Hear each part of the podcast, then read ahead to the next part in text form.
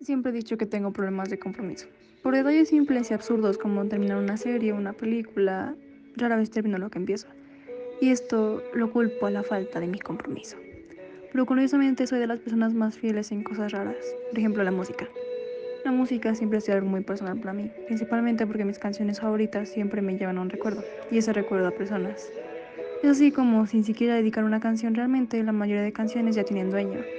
Y será lo mismo por años. También puede pasar con palabras o con lugares, frases, no importa. Si el recuerdo detrás de cualquier cosa me lleva a ti, considérate tatuado en mi historia.